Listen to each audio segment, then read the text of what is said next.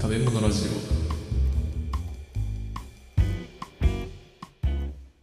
オ食べ物ラジオのカチャロリ武藤武藤拓郎です武藤太郎ですこのラジオは少し変わった経歴の料理人兄弟が食べ物の知られざる世界をちょっと変わった視点から学んでいくラジオ番組ですはいはいはいそろそろオープニング変えたいね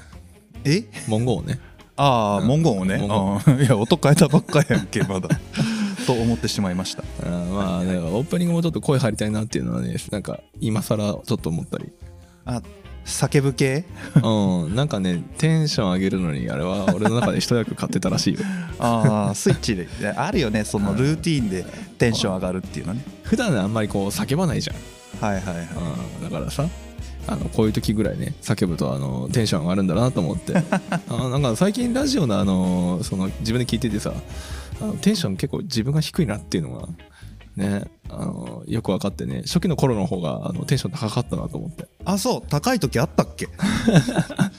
一応あったんだけど ねあそうですかうんなんか最近だいぶ低い気がしてきてさうんいやーまあちょっとあげようかなと思ったりね思わなかったりってうはいまあそんな感じで今日も行きますかねはい原曲いってみましょうはい、えー今日はね、えー質問箱にね質問が来ていましたので、えーそちらから行こうかなと思います、はいえー小麦粉についてお聞きしたいです小麦粉はい やってないなまだはい薄力粉中力粉強力粉とありますがそれぞれの違いはグルテンの生成の強度の違いと認識していますが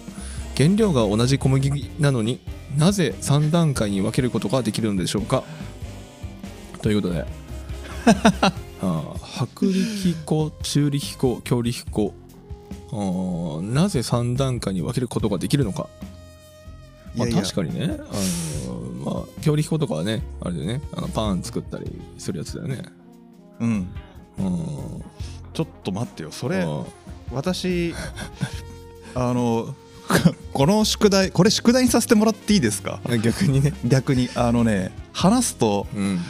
5話とか3話とか必要になっちゃうと思うんですよそそれこそは時代背景とかも入れてしまうと 軽くない。ええうんこれを説明するにはそんな軽くはできない。あもう単純にその 多分小麦粉のシリーズをいずれやる予定ではいるんですけどうん。そのシリーズの中で多分そうだな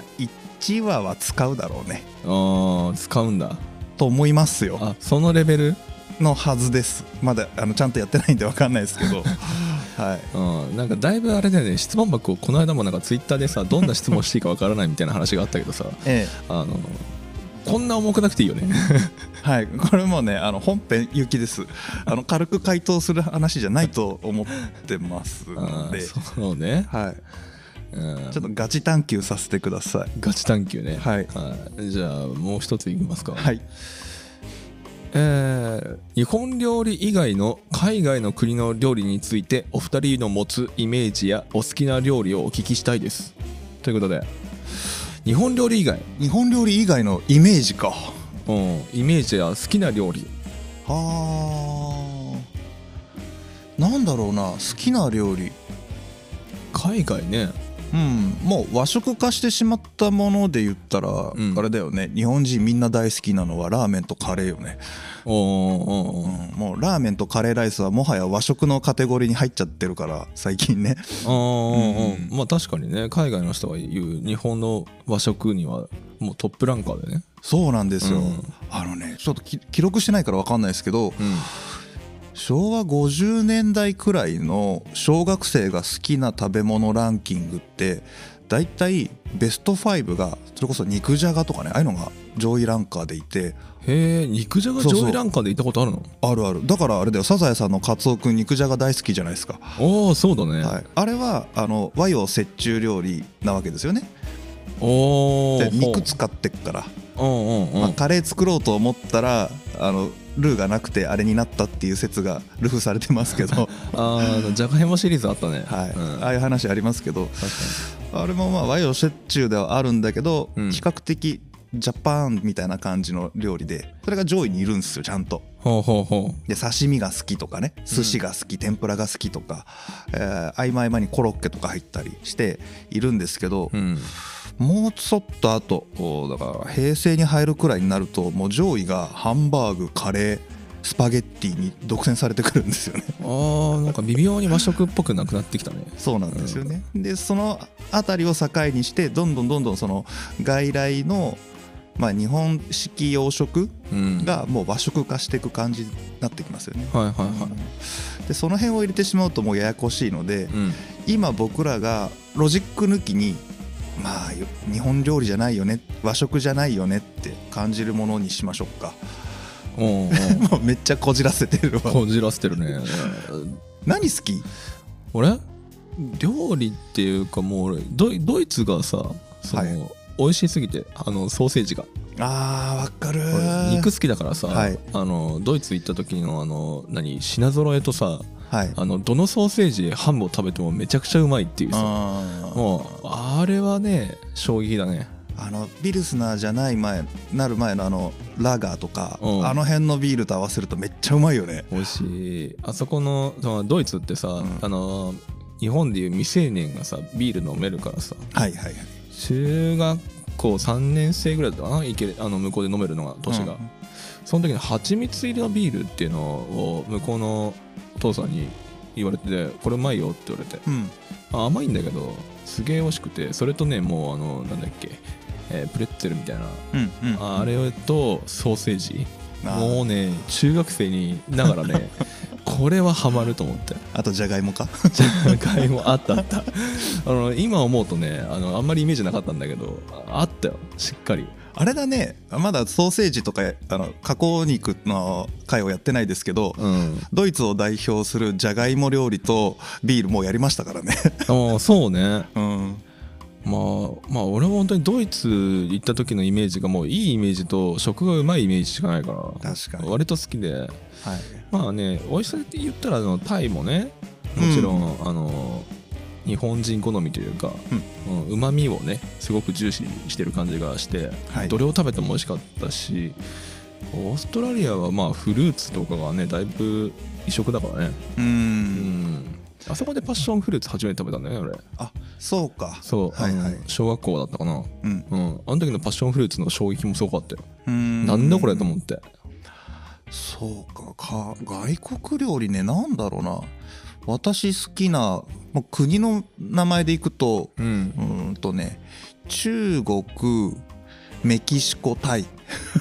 中国メキシコタイはい なんだこの組み合わせうんなんかあったかいだけでもないし何のくくりでもないねえっとね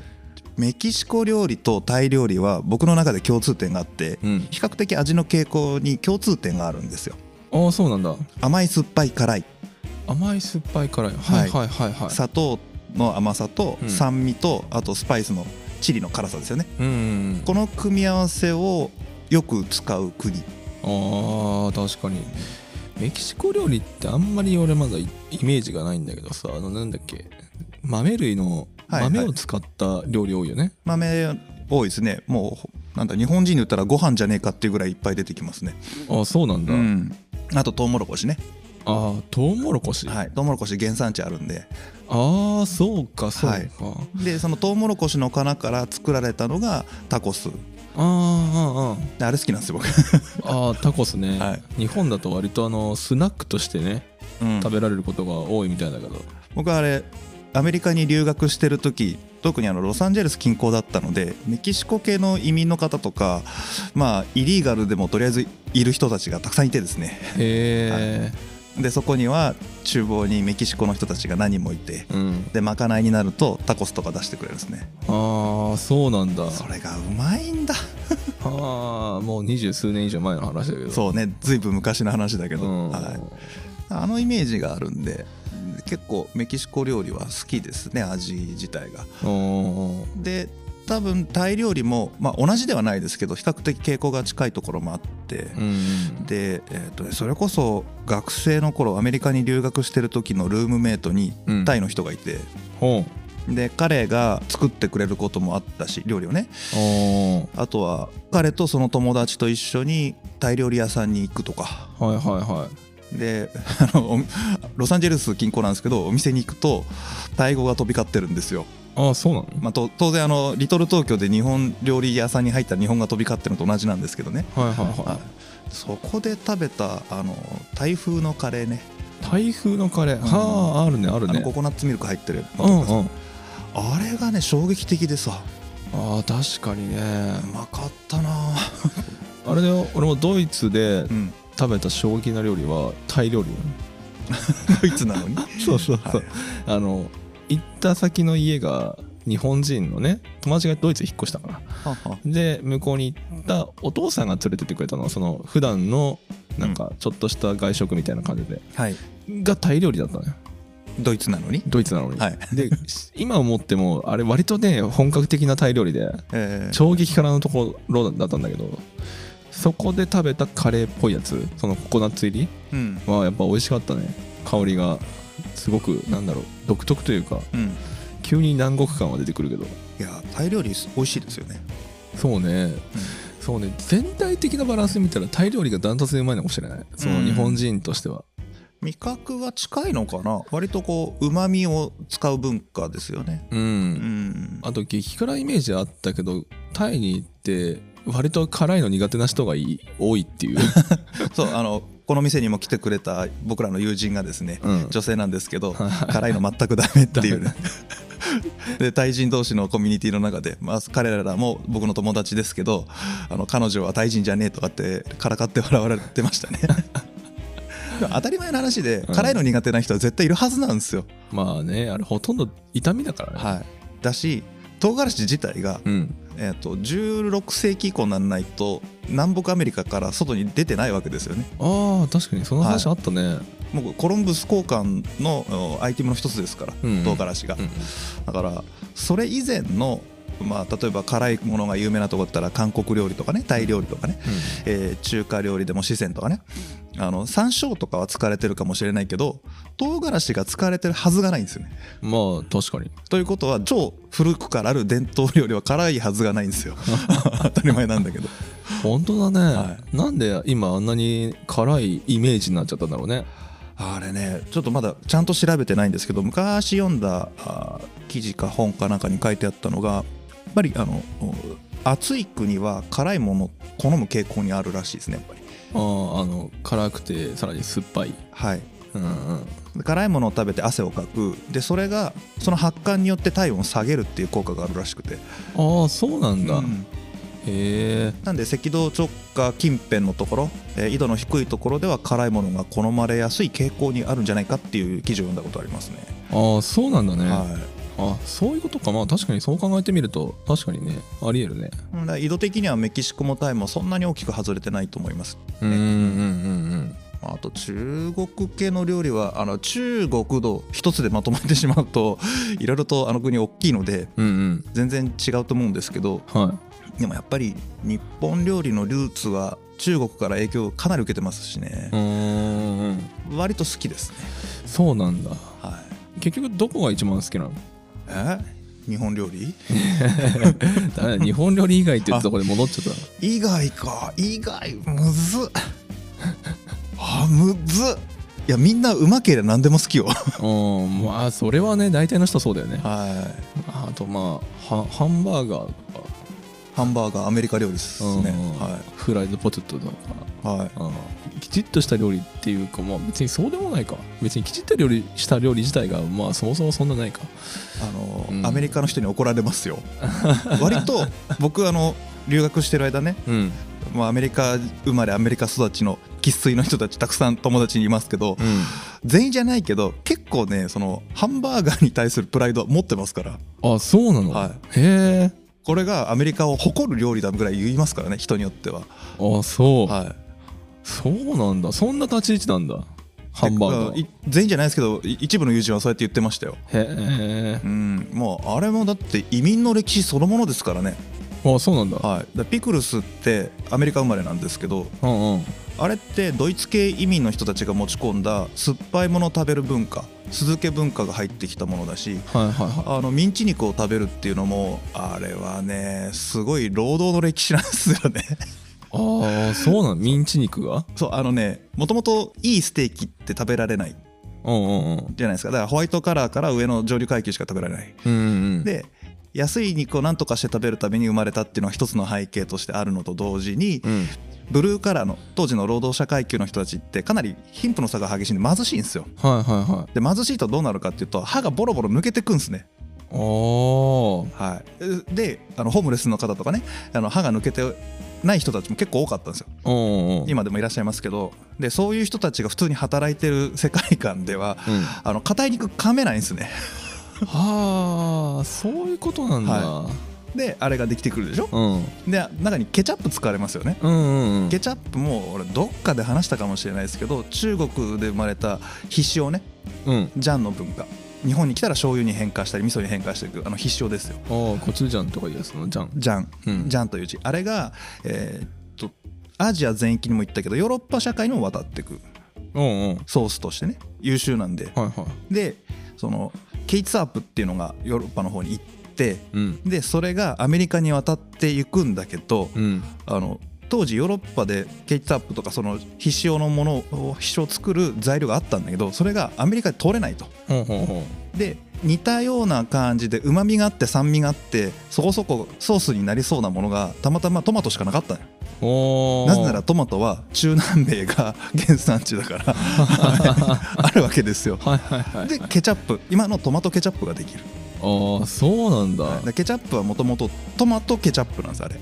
はいはい他のなんちゃらケチャップがあったはずなのねあそうかケータープ自体がそうか、そうそうそうはあはあだはからこれらが全部組み合わさって揃って揃ってこの移民がぐわーっと入ってきてその移民の労働者階級の人たちがいろんな食文化を持ち込んできてあうんガッチャンコしてできたのがハンバーガーはあそっかいろんなものが入ってこないと出来上がらないんだ出来上がらないでハンバーガーっていう名前もねうんあれハンブルグなんですよあハンブルグハンブルグのものって意味なんでハンブルガーでしょうんうんあのジャパンとジャパニーズみたいな関係ですよねあー ER みたいな、はいでハンハンブルグってどこですかどこの国の都市ですかハンブルグえーっとドイツだからドイツ系移民があれを持ってきてるんだよ文化のいくつかをはあはあはあはあであのミンチ肉とかの文化も持ってきてるんでジャーマンポテトみたいな勢いでハンバーガーって、ああそういうことねそうそうなんですそうなんです、ああじゃがいもにもそのくだりなんかあったなはい、これいずれ本編ちゃんとそんな長くないですけど1話か2話かで、ハンバーガーは取り上げようかなとは思ってるんですけどうん面白いんでじゃあ割と早々に もうだいぶ話しちゃったけどね一番面白いところで大体ねが概要回ぐらいはやったよね 今ねああそうですねもうじゃあハンバーガーの回はやらなくていいかないいいのか もうせっかくならどっかでやれればなそうですね面白いけど、はそうだいぶね尺取っちゃったんでそろそろ本編いきますかねい、いきましょうか、はい、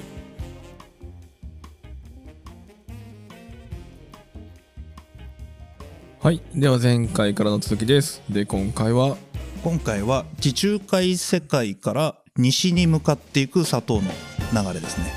ほう今までのタイトルに比べて随分ざっくりした名前だねそうそうなんですけうどん本当はねなんでこんなざっくりしちゃってるかっていうとう、ん、もともとこの回をやるつもりなかったんです。あそうなの、はい、本当はあの前回の収録をした終わった時点では、うん、もう大航海時代に行こうと思ってたんですね。おおでもうカリブ海とかブラジルとかの砂糖の歴史に行こうと思ったんですよ。はいはいはいでも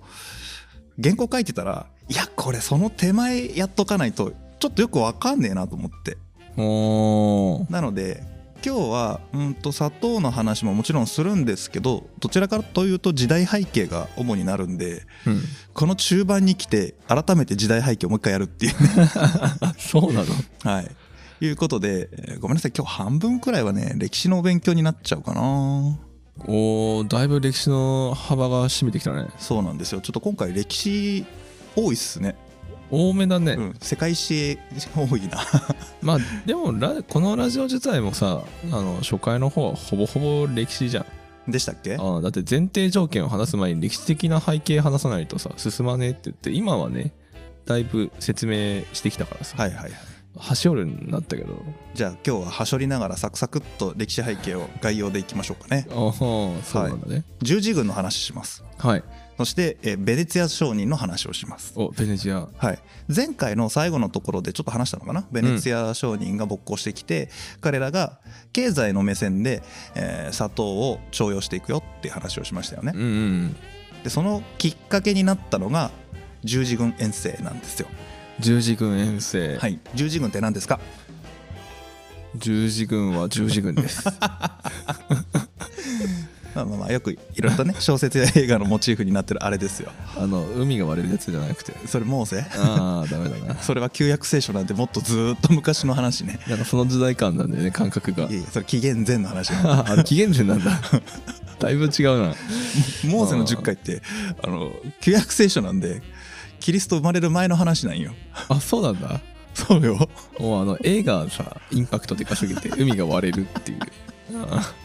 出た久々に来たなこの歴史の時代がむちゃくちゃ飛んでる感じがあそうねあのちょっとヨーロッパ離れて今日本ばっかりやったからさ、はいはいあのまた解像度落ちてんだよななるほどあまああ上げる気がないっちゃ 覚えきれませんねじゃあまあはいじゃあめっちゃざっくりいきますようん前回イスラム世界の話しましたよねはいでこのイスラム帝国がなんか分裂してくんすねおう分裂あのクソでかかったアッバース朝がうん分裂してくんですよ、おうおうまあいろいろと後継者争いで内部分裂があったりとかうんあとは、えーっとモンゴル方面からいろいろと移民がやってきたりとかねおー上の方でそう上の方遊牧系の人たちがやってきたりとかして、はいでやってくるんだけどイスラム教に改宗して土着していくみたいなことなんですねああはいはいはいでそもそもイスラム帝国っていうかイスラム社会ね当時の、うんあの結構自由で、うんおう自由はい、ちゃんと税金を納めてたら宗教の自由認めてるんですよ、おーすごいね、はい、だからキリスト教の人でもいいよみたいなへえ懐でかいっていうか、うんその時代にそういう考えがあったんだねちゃんとあ割とねイスラム帝国ってそんな感じなんですよへえはい人頭税払ってくれれば別にいいよみたいなああそうなんだそんな感じなんですねはいはいはいでちょっと前回奴隷の話触れましたけど、うん奴隷も結婚の自由があったりとかへええどれに奴隷も結婚していいし、まあ、お給料とか小遣い出たらそれ貯めといてもいいし別にえー、なんか今までのその歴史的な感覚から言うとちょっとだいぶ違うどれだねもともとこんな感じらしいんですよこのイイスラム世界っていうのはへえそうなんだそうでえーっとあとは宗教も認められてるかな、うんうんううんんもうもう好きな宗教選んだらいいじゃないってうんうんそのメインはイスラム教だからこれをに反発しちゃダメだけど、うんまあ、あなたが信じないんだったらまあまあそれはそれでいいでしょうとへえいう感じだしある程度頑張って働いたら、うんまあ、あの持ち主が認めたら自由人になれるしおーあそうなんだ奴隷解放されちゃうしおーなんかこの間なんかのアニメ見たぞそのお金を貯めて奴隷から自由人になっていいよっていうくだりがあって俺はそこで衝撃を受けたんだけイスラム世界はそんな感じどあじゃあそれを真似したんだろうなそのアニメは、こっちがベースだと思いますね、ああそうなんだ、まあ、そういう世界観なんで、まあ、いろんな人たちが入ってきて、うんもう超多民族国家になるんですよはいはでかいしそもそもいうんだから土着のエジプトの古代宗教を信じてもいいしみたいな感じになってるんでだんだん分かれてっちゃう感じになっていてでえっとね一回大きな転換期があってうんでうんとセルジューク朝っていう王朝が出てくるんですよセルジューク朝はいこれ後々あの強大な国家になっていくんですけどうんとねイスラム帝国ざっくり言うとあのアッバース朝が3つになりますざくっとね、うんうんでモロッコの方に村人朝っていうのがあって、うんエジプトあたりにファーティマ朝っていうのがあってうんで今のトルコあたりにセルジューク朝っていうのが出てくるんですよおーあトルコはどこだ地中海のところああ元地中海のね、そうはいはいうそはいそうそう、まあ、あのイラクとかあのあたりですかね、うん右から順番に行ったんだね今ねえっと、左から順番に言ってみますああそっかファーティマ朝があって村人朝が西側うんうんモロッコとかスペインの下の方ねうんうんでエジプトあたりにファーティマ朝ででイラクとかあのあたりアラビアあたりにセルジューク朝っていうのが出てくるおうおうおうでこのセルジューク朝っていうのがなんだろうなちょっと乱暴に言っちゃうとうーんと軍事政権軍事政権あの成り立ちがね、うんあの日本の歴史で言うと幕府の登場にちょっと似てるんですよ。ああそうなんだともともと宗教権威であるカリフうんまあキリスト教世界だったらローマ教皇みたいな人ねうんがいてその人の下に軍人がいるほう感じなんですよだからほうほうまあ日本だったら天皇家朝廷があって、うん貴族がいてその用心棒だったり荘園を守る人として、えー軍人がいるわけじゃないですか,、はいはいはいだから武士っていうのがいますよねうんでもともと給料払ってたんですよおう給料払えなくなっちゃったおうこれなんでかっていうとあの10世紀前後って地球全体寒冷化するんですね 出た寒冷化はいでその給料が払えなくなったのでうん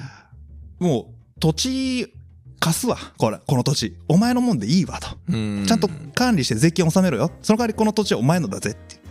もう分かりました。ありがとうございます。で、お前の分の給料は、その土地で取れたもん、お前のもんにしていいから。おう徴税権やるから。ほうほうほで、そっからちゃんと納税せよっていう仕組みするんですよ。うお ーなんかどっかで聞いた話でしょおうなんか日本あったよね日本の武士の勃興とそっくりじゃないですか。うんそんなことするから、当然その軍人たちが力つけるわけですよ。うんで、この軍人集団がドカドカドカって伸びてきて国作っちゃう。へえはい。そうそうなんだはい、でよくあのおよくでもないかアラビア世界を題材にした映画とかで、うんスルタンっていう言葉が出てくるんですけど、スルタンはい、スルタンっていうのは軍人って意味ですねおーあそうなので王様という意味でも使われるんですけどうんこれは軍事力を背景に伸びてきた王族貴族のことをスルタンって呼ぶらしいですねへえダメだスルタンに引っ張られてる頭の誰えいやなんか なんかのアニメであのハゲた人のことをツルタン 全ダメ然だハゲてたかどうかで言ったら多分ハゲてはないとまあいたとは思いますけどい うんや知らんすけど大体銅像を見るとあの兜かぶってるんでハゲてるかどうか知らないけどさあれはハゲてるから兜をかぶってるっていう説はないのな いよないよあのにに日本のあの侍みたいにこあはう、あはうん、そういう髪型だったりとかああなくないと思うけどなで もまあ日本のちょんまげになった背景はうん兜で群れるからっていう説が有力です けどねあそうなんだらしいよあそういう ことへえらしいらしい、どっからでもソース引っ張ってくんなまあ、どこまで話したかあそうそうそれでね、うんこの軍人がでかくなって国作ってセルジュク朝作るじゃないですかうんで当然の帰結として、うん要は土地が自分の財産になるわけですよねうんまあねそうねで軍事力持ってるじゃないですかはい何考えるって言ったら当然領土の拡大するしますよねうんで領土の拡大を目指していった結果東西にぐいぐいぐいぐい伸びていくおーででかくなっていくとあのまだセルジュク朝が出てきた当初っていうのは、うん今のトルコあたり、うん、うん、アナトリア半島ねはいあそこはビザンツ帝国内なんですよおビザンツ帝国、はい出てきたねそこを奪いに行くんですよ、おおだいぶ大きく出たねははい、ゴリゴリ削っていくんですああの地中海で幅を利かせているビザンツ帝国へをゴリゴリ削るんですよえで一進一退の攻防をするんですけど、うんあの地中海の右の端っこだからトルコの下側ですよねはいはあそこにエルサレムありますよねいエルサレムなんだっけ聖地エルサレムおうあそこもセルジューク朝が獲得しちゃうんですよ、おー聖地すらはい、そうするとそのキリスト教東方の東側のねギリシャ正教を守っているビザンツ帝国としては困ったことになるわけじゃないですか、うん強いしあいつらマジで軍人集団だし、うんでこれなんとかせにゃいかんって言ってもう分裂した元西ローマ帝国だった、えー神聖ローマ帝国とかローマ教皇のいるところに、えーちょっと助けてくれよとうんいやいや仲間じゃん言っても別れたけど言ってももともと仲間っしょ兄弟っしょ、でなんならこのえビザンツ帝国が潰れたら次はお前らやられるぞだから一緒にあいつら倒そうぜって言うんですよへえしたらローマ教皇が「よしそりゃそうだキリスト教の世界観が素晴らしい、うんあいつらはおかしい」言ってこう十字軍を派遣することになるああそこで十字軍が出てくるんだそうそうそうそうはあはあはでこの十字軍を送れるようになったのは、えっと第1回が1096年あ1096年、はいでその後、えーずっと何回も何回もやって最終的に1270年までずっと続くんですね、長いねうん、全部で大きいやつだったら7回かな、うんうん、あるんですけどこおうれずっとやっていくんですよ、はあ丸々200年はやってんだうん、でなんでこんなことができるかっていうと、うんこの時代地球全体が温暖化するんですね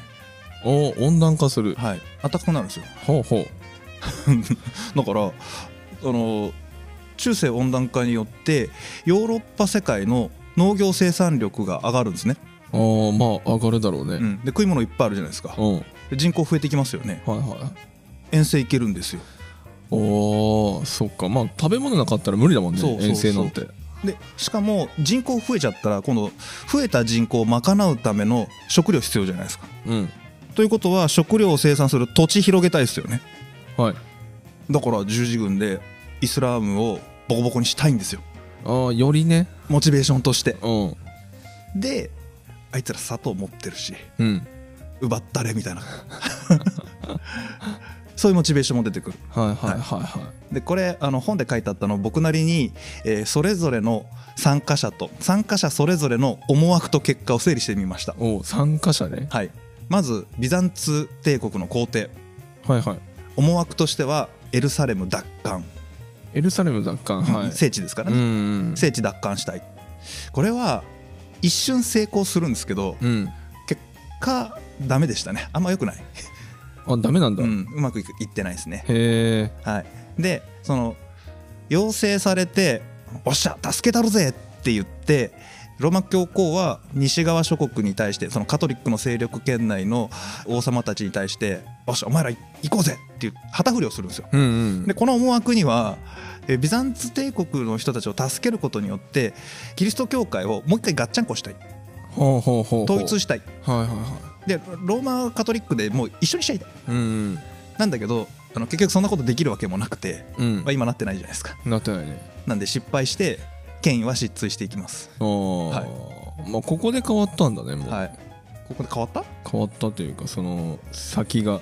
まあ戦争の結果だけではなくていろんな要因があるんですけど、うんこの後のルネッサンスとか宗教革命とかにつながる流れがあるんですけど、うん結果ローマ教皇の発言力っていうのは政治的には落ちていくうん感じになりますね。でもはいそれまではだってめちゃくちゃなんか強いじゃん、あそうですね。楽しさの屈辱みたいなことあります からね。なんかやたらとこう幅を利かせてさ、はい。破門されたら人権失うみたいな感じの世界観ですからね。あーなんかあビールだっけビールの時にあってありましたね。えげつねえなっていう権力持ってたじゃ んはい。それがこの辺りから徐々にこうこの失敗で失墜していくんだねそうなんですよ。うんでその教皇に言われて「おっしゃ行くか!」って言って参加した各国の王様たちうんでこの人たち何したいかっていうともう領土拡大したいうんまあ拡大したいだろうねで戦利品取りたいだかはいらもうイスラームの世界にあるもの全部奪ってやれみたいなうんまあヨーロッパらしいというか 今までの流れ見たら大体そうだからねまあそうですねうでこの人たちは権力が拡大しますんほうなんか頑張ったんでその人たちが「おおよくやった」みたいになってうんうんでこの時参加したいわゆる王様たち代表的なところでいくとうん例えば、えー神聖ローマ帝国の皇帝とかねおー、うんフランス王国王様とかねはいはいイングランド王国の王様とかねうんうんうんうんこの人たちは強くなっていくんですおうでこの配下にいた人たちはい配下って言ってもあのそうだななんとか公国とかなんとか諸国とかあるじゃないですかザクセン選定公とかね、全然聞いたことないぞえー、と各地域に公爵みたいななんとか公っていう、まあ、貴族がいるわけですようんうんうんでその人が土地持っててトップがいるんですよおうでその上に王様いるんですねはいはいはいだからなんとか公なんとか伯みたいな人がいてああはいはいはいでこの人たちがいわゆる諸侯と呼ばれてる人たちうんであと騎士団みたいな人たちうんがいてこの人たちも自分の野心を持ちつつ国王に従って十字軍に参加していくああそうなんだあなんだけどあの思いっきり没落していくんですよこの人たち、没落していくのはあい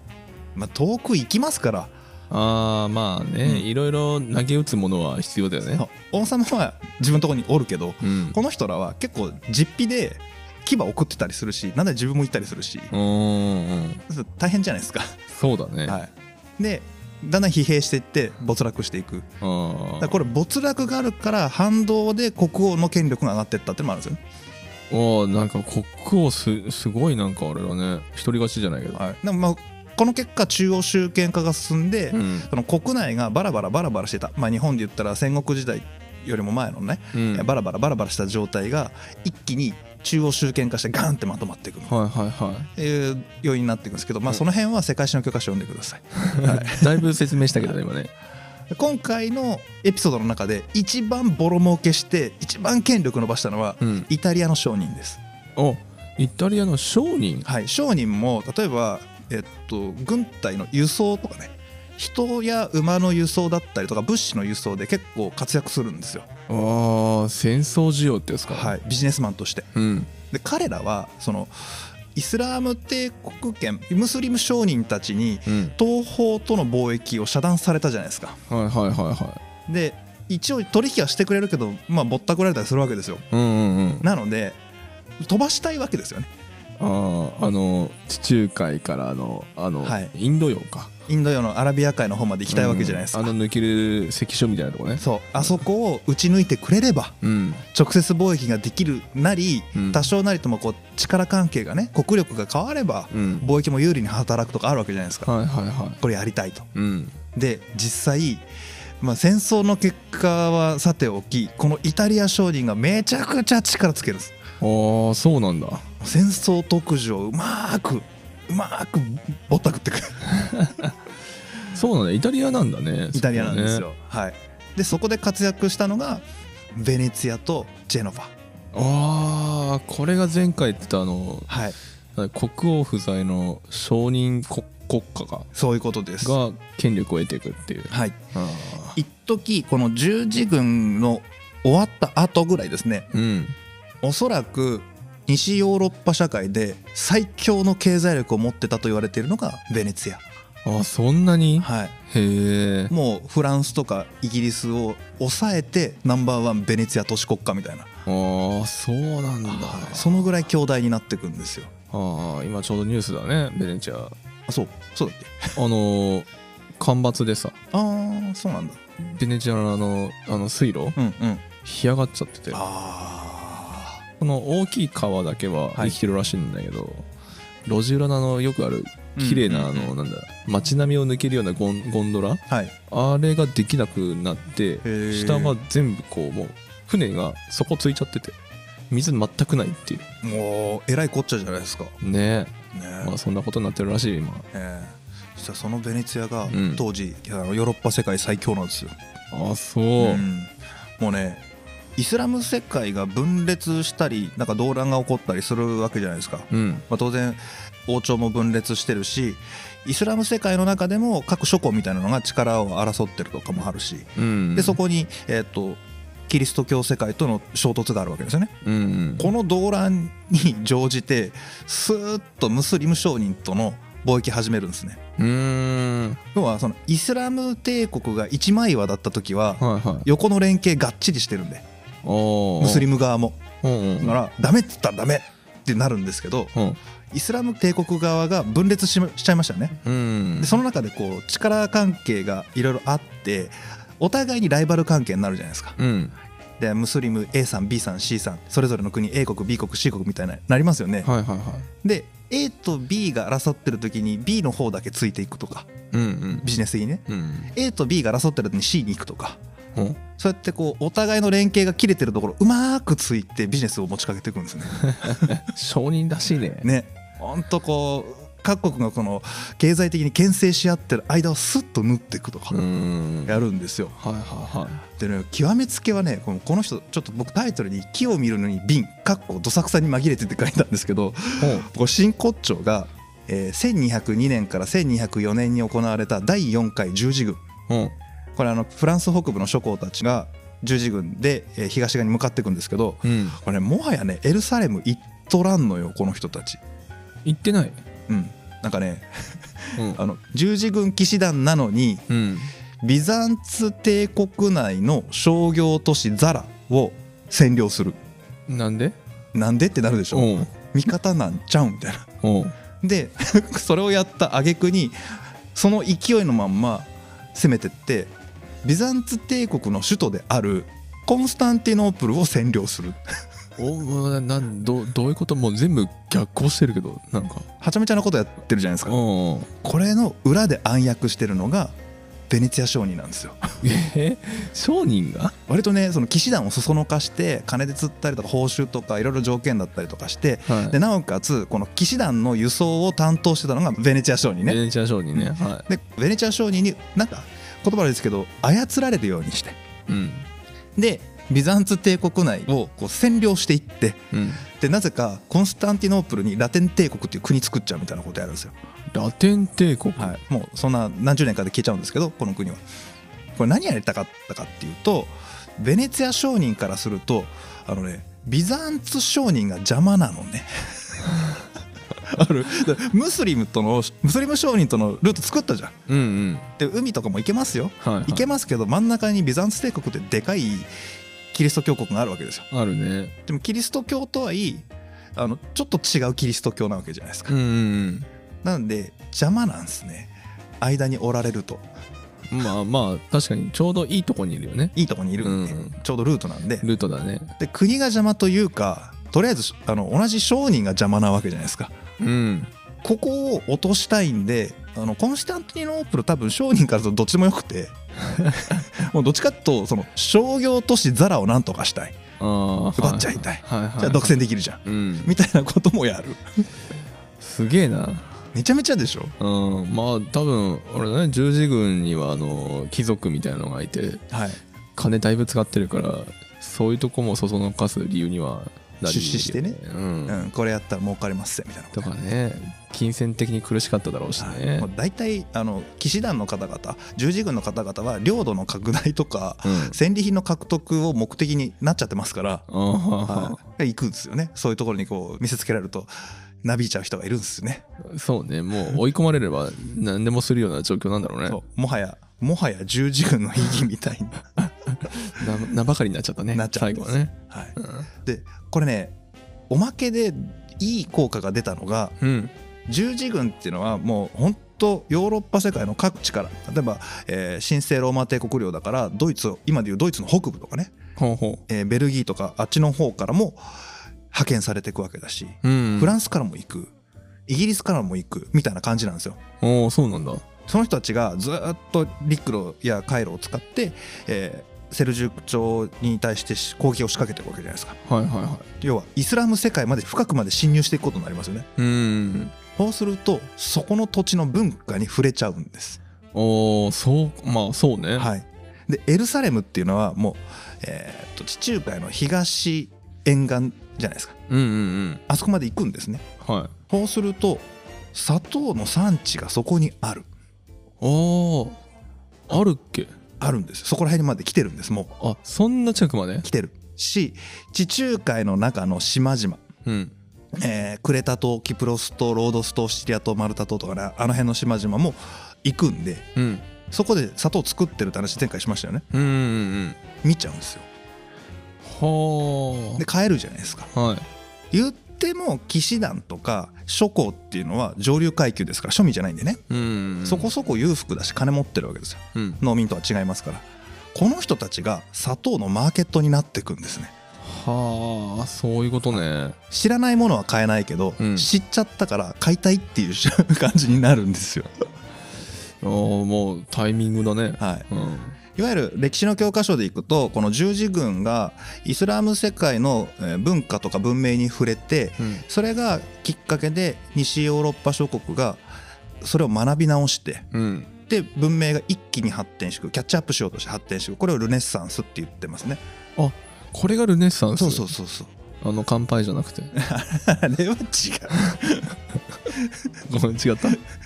あれはなんだっけヒゲ男爵やね、ヒゲ男爵だね、うん、そっちじゃなくてあーまあルネッサンスっていうのはそういうことねそういうこととそうりいうあこえずとねそうあの昔もともとねギリシャとかが持ってたやつがイスラム世界に保存されてましたよねうんうんうん知恵の館とかに。あったねでああいうのでうわやっぱすげえなって言ってこの開港主義とかって言うんですけど、うん昔のものをもう一回掘り直してあのイスラム世界の先進的な文明を取り入れて、うん俺たちも文明開化するぜみたいなことやるんですよ。あーはあはあはああのねこ僕ねここの部分を改めて勉強し直していてふと思ったのがうん明治以降の日本の文明開化とよく似てるなと思ったんですよ。あー明治以降開国してうんヨーロッパ社会のこう西洋の文明が入ってきて、はいはいわすっげえってなって、まあ、いろんな政治の枠はあるにせよ舶来のものがすげえすげえって言ってで産業的にも文化的にもキャッチアップしようと思って日本は相当努力しましたよね、うんうんその明治政府主導で。うんみ たいなことがあのヨーロッパでも起きていてうんおうイスラームすげえなみたいなうんうんうん敵だけどやっぱマジすげえなっていうのはもう黒船敵だけどマジすげえなみたいなのと一緒でうんうんうんもうガンガン吸収してキャッチアップ始めるんですねああまあお互いの文化レベルをそのキャッチアップするほどまで育ったっていうのもあるのかなあーかもしれないしそのぐらい格差があって衝撃を受けたのもあるかもしれないああ全く違ったんだそうもう分断されててうん完全にねまあ確かに前回のイスラム帝国の話聞くとさもうなんだろう文化レベルというかもう社会的な仕組みがさそもそももう現代にも通ずるぐらいのレベルで持ってるよね文明ですねまさに文明だと思いますけど、んそれがあったんででそれまではいろいろ宗教的なものだったりとか地理的な影響でなかなか入ってこなかった、うん、うんまあ、ある種の鎖国みたいな感じなんですよねああそうね確かに西ヨーロッパを一つの国と見立てればうん西ヨーロッパの国国々大体全部集めてもに日本の2倍くらいの面積しかないんでそもそもがねああそんなもうちょっとあるかもうちょっとあるかいや日本って結構でかいんですよ国土自体がうんうんうんうんイギリスの何倍も国国土面積あるんで、まあそうね人口もそれなりに今,、今はねいるしね、うん、相当でかい国なんでそう考えると、まあ、西ヨーロッパ全体を一つの国家として見るとなんとなくこうぼやっと鎖国っぽい感じになってたんですね。うんうんうんそれが十字軍によってイスラーム世界の文明に触れてキャッチアップしようという原動力になっていくように僕には見えたんですね。ああはあはあはそうやって見るとなんかすっきりわかるかなみたいな。あ確かにね、だいぶそうね文化圏で区切っていくとそこもその時代まではだいぶ切れてるよね、うんうん感感覚的にもその争い方もさそうですね。全然違うじゃんそうなんですよ。でこれね何がすげ面白いってねあのセルジューク朝とかこの辺りからうん割と本来のキリスト教勢力圏のところまで食い込んでったんですよね。うんうんうんうんただそれに反発してこりゃーってなったわけじゃないですか。うんでこのね十字軍ねこれ参考書にちゃんと載ってんだけどうんイスラーム側の戦士たちは捕虜を別に殺したりとか虐げたりとかあんましてないんですよ。へえなんでかっていうともともとイスラームもキリストも元はといえば一つの宗教から生まれてるわけですねほうユダヤ教から出てる、あユダヤ教なんだ、うん旧約聖書が大元なんではいはいはいでそこからメシアって言ってあの預言者うん預言者っていうのはよ預金の世なんで未来を預言する世じゃないですよ、うん、うん、あの神の言葉を預かる人ねへでえイエス・キリストがその預言者だっていうことになって出てくるわけですよあそうなんだでムハンマドも預言者なんですよお確かにで後から出てきてるわけじゃないですかうんうんだからざっと言うとイスラームの人たちからするとまあまあ確かにイエスさんも預言者だったかもしれないけど、うん前の世代やんって でもう一回神の啓示来たじゃんか大天使カブリエルによってはいはいだはいから更新版だぜみたいな感じなんです ねこれこの言い方怒られるかもしれないけど、まあまあ外から見たらね、そうそうそう風いにう見ると感じらしいんですよ、うん、うんだからまあまあ言っても仲間やんとおうだからそんなに虐殺するとかそういうことはしないと、はいはいはところがカトリック側は違うんですよいうん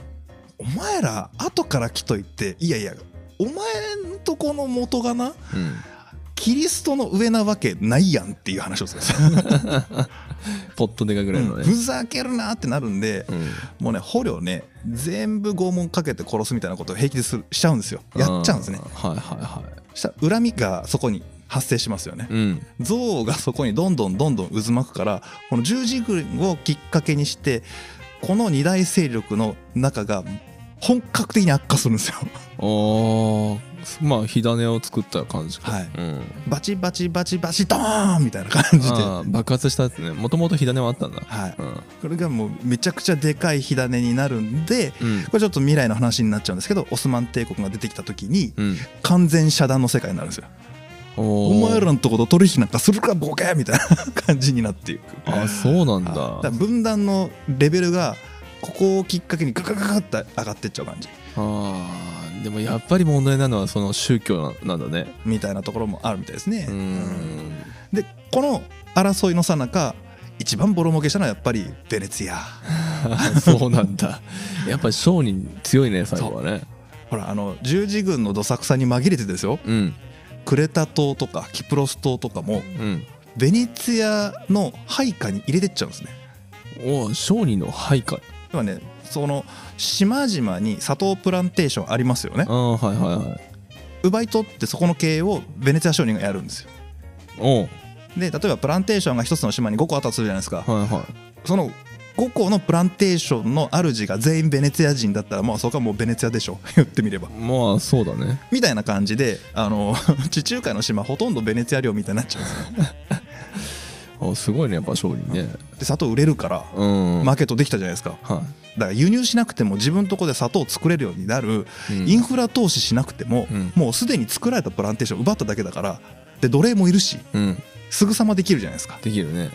で今度はその奴隷のイスラム世界にあった奴隷の自由人っぽいその権利みたいなのもなくゴリゴリの奴隷として働かせるみたいなわあうんで作れば作っただけ売れますよねはいはいはいで今まではヨーロッパ世界で買える人って本当少数だったしそんなたくさん売ってなかった高いしねうんだから良かったんだけどマーケットがでかくなったんで大量生産すれば大量に売れて儲かるじゃないですかうんうんめっちゃ儲かるんで結果的にその島々がハゲ山になっていくんですよ環境破壊そうまずね戦闘で奪ったところなんで奴隷がいるんですけど奴隷もボボロボロになるまで使い倒すんでうん人口減ってくんですねあそこの当たそりんな前でレすベけどルはいでえーっと戦争の足場になったりするわけですよイタリアの南部とかも全部ねうんだから、えー地中海東沿岸とかもそういう風になってくんでその辺の労働者人口も減ってくんですよ、うんまあ、戦争ってそういうものじゃないですかまあね人が減るうんでそこに間が悪いことにペストが大流行するんですねあここにベスト、はいあの仮面の あーそうそうペストのあの鼻の長い仮面のやつねあーあの世界観になってくんですけどあーそうそう人口が大激減しますよねあーあの詳しくは「胡椒のシリーズを聞いていただければあーそうですね ベスト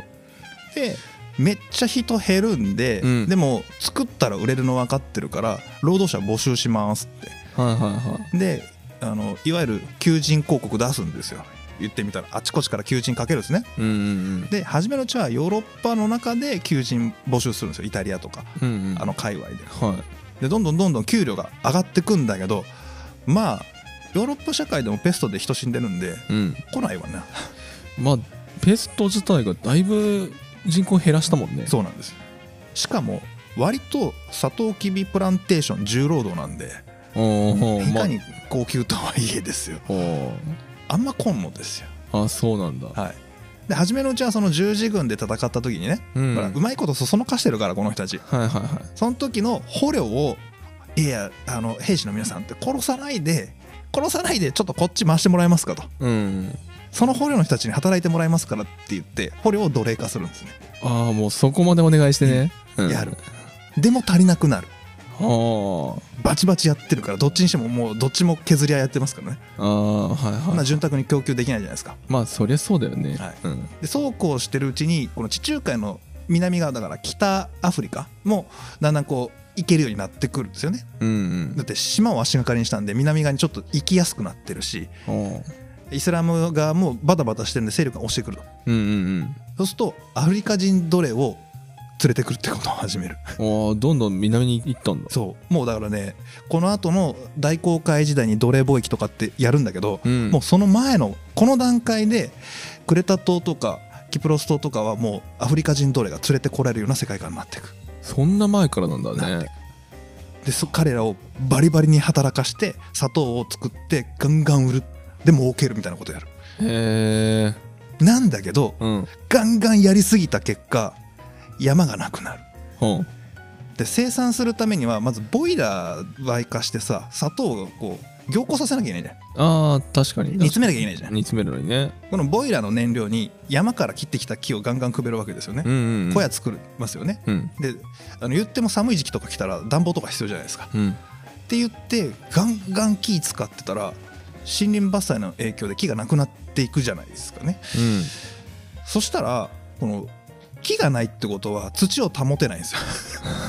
わかります、はいあのーまあ土壌の健康状態をね保水力がなくなるんでうん補水力だからね土壌が流出しますよねは水が不足しますよねいうん水が必要なサトウキビなのにうんサトウキビ作れなくなりますよねうん確かにで土壌が流出するから土地の力土の力がどんどん弱くなるから、うんまたサトウキビ育たなくなっちゃうんですようんまあまあ水がミネラルとかいろいろねはいあの成分運びますからねどんどん劣化してくるはだからこれねあの現代人もちょっと考えなきゃいけないところであうん経済で儲かるっっていうのを KPI に置くとうんこういうことやりかねないじゃないですか、まあねうん、これやったら儲かるっていうのにガンガン天然資源を投入しまくった結果うん天然資源が枯渇して環境が悪化するみたいなうんうんうんこれさ1200年代1300年代にも一回やってるん でうんやってるねまたやんのみたいなね確かにねまあい今はその目に見えづらいところでね進行してることはきっといろいろあるだろうけどね、うんあの鉱山の発掘とかさうんちょっとこれを聞いて、えー未来人である我々も考えねばいかぬなと、うん何がどこにどう影響してるかこれね僕ら今数百年前のことを俯瞰して見てるんでああアホやなと森林伐採なんかしたらそんなんなるに決まっとるやないかって思うかもしれないけどうん当時の人たちが認識できたかどうかは分かんないじゃないですか。確かにね今みたいにこの航空写真があるわけでもなく、うんもう誰かが情報をねまとめて誰でも見れるってわけじゃないからね、そうなんですようね、んまあだって200年くらいこういうことやってますから、うん200年もしたら環境変わっちゃいますもんね。変わるね今200年ぐらい経つと、まあ、13世紀だ2000 1200年代終わり頃、うん日本で言ったら鎌倉時代中期ぐらいかなはいはいでペストがさらにどんどんどんどん悪化していくっていうかこの時代からさらに本格的なペストの大流行が始まっていくおーあこっからかそうとなると、まあ、人死にますしうん飢餓は発生するし飢饉ねうん氾濫は起きるしうん里牙取れんし社会的にえらいことになってくるわけですよまあだいぶ殺伐とした世界になるだろうねなるんですよう、んこれねまた寒冷化してくるんでああ追い打ちだね追い打ちなんですよだからこれ寒冷化とペストちょうど被るんですねそうなの、はいえげつないじゃんそうなんですよ寒冷化でもさ随分人死んでるじゃんはいそこにペストはやばいでしょそうなんですよだから寒冷化と薬剤とかね人災みたいなのって結構被りがちで、うんうんはい、例えばあの今日の一番最初に言いましたけどうんイスラム社会が分裂しましたよみたいな話したじゃないですかはいはいあれも全ての原因原因がそれとは言わないけど寒冷化もやっぱり影響していておはいだってモンゴル系民族が南下してきたっていう話なんですねはいはいはいで実はこれヨーロッパ社会で何が起こってるかっていうとゲルマン民族の大移動が起きてるんですよおー同じ時期にねゲルマン民族、はい要はヨーロッパの北部にいたノルウェーとかスウェーデンとかあの辺りですよね、うんうん今でオランダとかあの辺りの人たちが南下してくるんですね寒すぎてね寒すぎて、うんみたいなことがやっぱり起きてるんですよねはそういうことが起きがちなんですよ寒くなると南下するんであいやまあまあ食料問題はさ、はいもう生きるか死ぬかの話でもう最終のそのなんだろう一番危機を感じやすいよねてかまあ食えなきゃ死ぬからさ、うんはい何をしても金があってもうんもうまあ寒冷化っていうそのきっかけで人類の免疫も落ちうん食料なんでその殺伐としていくっていうそのフックになるにはそのきっかけになるには十分一番強い要因なのかもね今まで考えていくとうんかもうんね寒冷化のタイミングね寒冷化のタイミングちゃんと合わせて全部その起こった事象を並べていったらもしかしたらパターンあるのかもねありますねうん完璧にありますなんならあの世界史の教科書でもものによってはねグラフで載ってたりする、あ乗ってんだ、うん一覧が載ってますへえ、じゃあもう今は温暖化と言いつつ冬は寒くなってるからそれはそれでどうなんだろうなんねかね温暖化が起きると、うん日本で言ったら夏と冬の気温差が激しくなる傾向があるうん今だねだから過去の歴史で見ても温暖期に入ったあたりってあんま細かいのはねあの歴史の書物なんでデータが出出ないんですけど、うんどうやら見る限りは温暖化してるんだけど冬はめっちゃ寒いみたいなことが起きる、もううん寒暖差の差が大きくなる傾向があるみたいですね差が大きくなってるねねでそれがでっかい、まあ、グラフで言ったら大きな振れ幅のジグザグしたグラフができるような感じでそのまんま全体的にちょっとずつ上がっていくみたいな、ああ、まあ、ちょっとだいぶ脱線したから戻しましょ うかうんそういうことね、はいまあ、あそうだそれはあのコミュニティの方に雑談ベースで話しましょうかね、そうね一回気候をさらっとやっただけだからね、うんじゃあ後でちょろっと撮りましょうか短いやつねそうねはいはいでででえっとまあみんなが大変なことになってるさなかでベネツィア商人は島とかね、えー地中海東側のプランテーションをうまいこと使って砂糖貿易でめちゃくちゃ儲けますとはいはいはいで儲けるためにさらに馬力かけて分回しますとおう結果砂糖取れなくなっていきます、おうおう取れなくなってくね、はい、困ったなーっていう状態になりますよね、うんでその時期にもう一つ追い打ちがかかってくるもう一個はい、1299年イスラム戦士団の団長であるオスマン一世が国を起こしますおうそれがオスマン帝国出たこのあとどでかくなるやつだどでかくなるやつ、うんあでまあでかいっていうかねもうそもそもイスラム系戦士団なんでうんもともと戦力強いんですよ、あなんなら今のトルコ系民族ですよねオスマン帝国ってのはあ元が、うんこの人たちってあの遊牧系の血を引いてるんですよおーめっちゃ強いんですよそもそもがあそうなんだはいめちゃくちゃ強いへえ はい元が強いんだね元が強い、うん元が強いところへ来てその戦士団が作った国だからもう強いわけですねうんでこの人たちが、えーっと1453年ちょっと後ですね15世紀半ば頃についにビザンツ帝国コンスタンティノープル首都を陥落させるおお鉄壁のお城をはい落とすとこれをもってビザンツ帝国滅亡とはでこれで何がすごいかっていうとコンスタンティノープルっていうのはアナトリア半島と、えー西ヨーロッパ社会の接点なわけですよねあアナトリア半島今のトルコのあるとこね、うん、うん、地中海のとあの右上のあたりですけどはいは今まではここが割と境目っぽいエリアだったんですけどいうんここを越えて西に行くんですああコンスタンティノーブルってその辺だったっけそうちょうどねあのポツンとこう接点みたいになってるんですけどうんあのそこを越えて西側に行って今のバルカン半島セルビアとかあの辺ねうんうんうんギリシャのちょっと右側あたりはいはいはい、までオスマン帝国領になるんですようんでここが動かなくなる動かなくなる強すぎて誰も侵略できなくなるは そしていさっき言ったあの十字軍の反動もあってうんもうほぼほぼ完全に近いぐらいの分断が始まるんですよね、ああまあ完璧同士みたいな感じはいめちゃくちゃ強くなってうんいくしこれが初期の段階のオスマン帝国ね、えーっうとん前半だからメフメト2世くらいの話でうんここからさらにでかなっていくんですよ、まだでかくなるあはい、もうあのエジプトあたりまでガーッと広がっていくんであそうなんだあめっちゃ強くなってこのオスマン帝国は第一次世界大戦まで続きますから第一次世界大戦って1900年代に入るまでオスマン帝国は残るんでえ継続するんですよあそんなに長いのはいそうなんですもう本当に歴史から見たらほとんど最近じゃんどのぐらいだろう最後いつだったかなちょっと忘れちゃったけどあのぐらいまで来るんですよへえあの伊藤博文とか大久保利通とかが出てくるぐらいの時代ですよ。もうもうもう近代だねはい、であのこのオスマン帝国が火種になってオスマン帝国内のバルカン半島が火薬庫となってうん第一次世界大戦にぼ突入していく感じなんであそうなんだそうそうそうそうはあめちゃめちゃ強大なんですよ。兄弟だねはい、これがあの東西の要のところに思いっきり蓋をする感じになるへ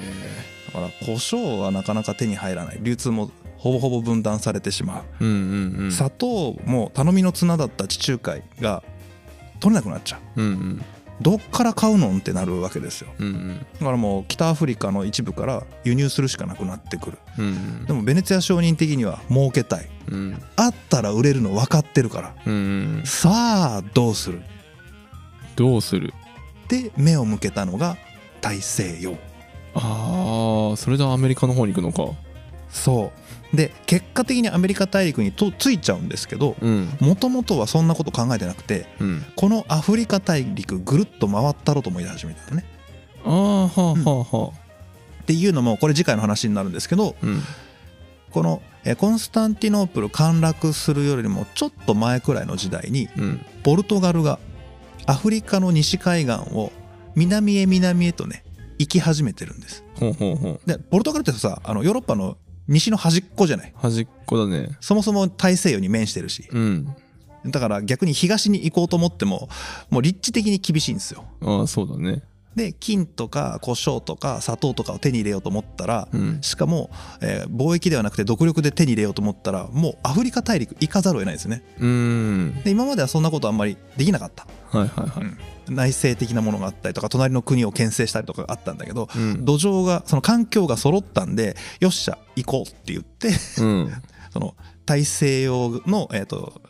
アフリカの西が海岸沿いうんをだんだんと南下していく、おうずーっと南のね下の下に行けばまああの出っ張りの先端まで行けるとそうアフリカのねでそれが1400年代の初めぐらいにあって、うんでその後にこのだいぶ前に出てきたエンリケ公開王子が出てきて出たエンリキ公開王はい子だんだんこう南に行くっていうそういう時代下に行くんですねあー希望法だっけ希望法まで行く先端ね、はい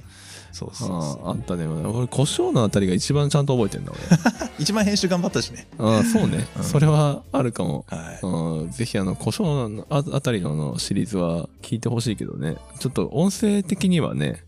まだまだ聞きづらいとこが多いんだけど まあ、今日今日も俺もあんまり下回ってない けどねそうねだいぶあのカミ今週カミです疲よ労感がねはいあの出てるね 今日朝からずーっとノンストップでさっきまで仕込みしてましたからね、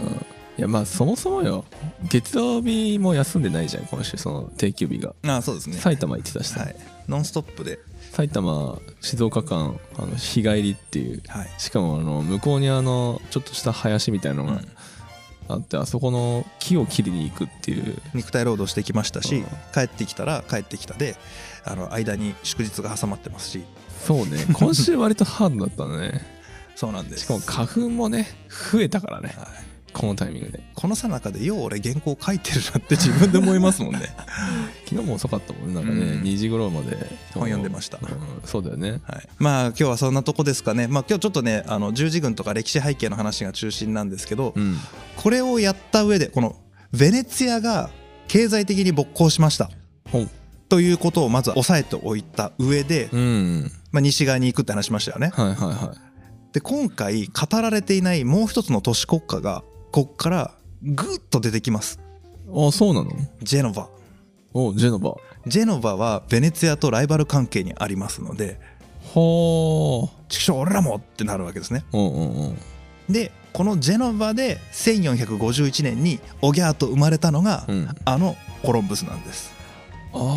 ー確かに出てきてたね、はい、でこのコロンブスは青年期にポルトガルのリスボンに移住してるんです、はいはいわはいかりますうんうんポルトガルは海に出ることを前例をすでにこの時期持ってるんですうんうんうんうんでこのジェノバの勢力とポルトガルの海へという意志がガチャンってはまるんですねはあはいでそこに、えーライバルであったライバルというかもともと親みたいなところなんですけど隣の国のカスティリア、えーアラゴン後のスペイン王国ですねはいはいがポルトガルに負けるかってまたライバルとしてぐわーっと伸びていくんですよはあでポルトガルは自力で生きてたもともとうんだからコロンブスの言うことなんかうるせえなんですようんうんでスペインの方がカスティリア王国のイザベル王女が乗った出たイザベル王女イザベラが行こうってなってあのコロンブスが大西洋に漕ぎ出していくはあこれが歴史のその大航海時代のスタート地点の話うんうんうんうんあったねその話ねこれを次回お話ししようかと思って今まさに原稿は途中まで書いたんですけど、うんふと気になってそもそもポルトガルがこんなちっちゃい国がなんで大航海時代でこんなに覇権を取ったんだろうっていう謎が出てきて、あ確かにね、はいだいぶ小さいよねえー、と当時の人口がうん推定およそ110万人です110万人って静岡県より少ない静岡県が今380万人400万人弱ですよね、うんうんうんだいぶ小さいですだいぶ小さいねのに、うん世界を二分するほどの海洋覇権を担うわけじゃないですか、ああ確かに、はい、ブラジルも植民地化しますよねうんうんなんでかなと思って今ちょっと調査して ます うん確かにねまあ初期の頃はそういうとこさらっと話してるけどさ、はいあのなぜかは確かに今考えるとおかしな話だよねうん人口比率とかでは圧倒的にねブラジルの方がもちろん多いだろうしさ、経済力はねあのイタリア商人だしねそうだねスペインフランスの方が強いしねうんポルトガルより、ううんんうん、確かにねだから歴史にだいぶ偏ってきた ねけどまあ食のねところのこの兼ね合いはだいぶ解像度上がったな今回ねうんうんうんうんその今まで空白だった部分が入ったことによってちょっとね上書きされた感じありますかね うん、うん、だいぶもうリニューアルオープンぐらいの感じ胡椒の会懐かしいと思いながら今あの記憶をアップデートしてる感じですね、はい うんそうだねそっかそっかちょっと興味の湧いてきてまたはいあ歴史なのにね珍しい俺本当だねうん本当ですわやっぱ3回から4週ぐらいするとあの解像度上がってるからイメージしやすいのかなあーかもですねうんあのこれちょっと打足になるんですけどうん今僕が読んでる「砂糖の世界史」といううー本があるんですねうんうんじ岩波のジュニア新書かなほうであこの本が割と秀逸で、まあ、文体とかちょっと昔のちょっと前の本なんで古く感じるかもしれないですけど、うんあの高校生で世界史 B をやってる人たちは必読って書いあ帯に書いてあってへえで読んだ漢字確かにって思いましたそうなんだはい砂糖の世界史要はね今回のシリーズ砂糖の歴史シリーズはうん高校で世界史を取ってる人たちそういう高校生にはもう超おすすめですへえこれ一通り頭に概要を入れとくだけでも世界史の理解はめっちゃ楽になるし分かりやすくなるはずおそうなんだ、はい、面白そうだねはい、今勉強中ですはい ということで今回はこの辺で終わりたいと思いますありがとうございました ありがとうございましたあー、聞こえますか聞こえますかどうぞ。こんにちは。食べ物ラジオサポーターのブルルです。食べ物ラジオでは活動を応援してくださるサポーターを現在募集しております。皆様のサポーターの会費は無糖兄弟の本題や機材などに使わせていただいてます。詳細は概要欄またはホームページをご覧ください。サポーターコミュニティでお待ちしてます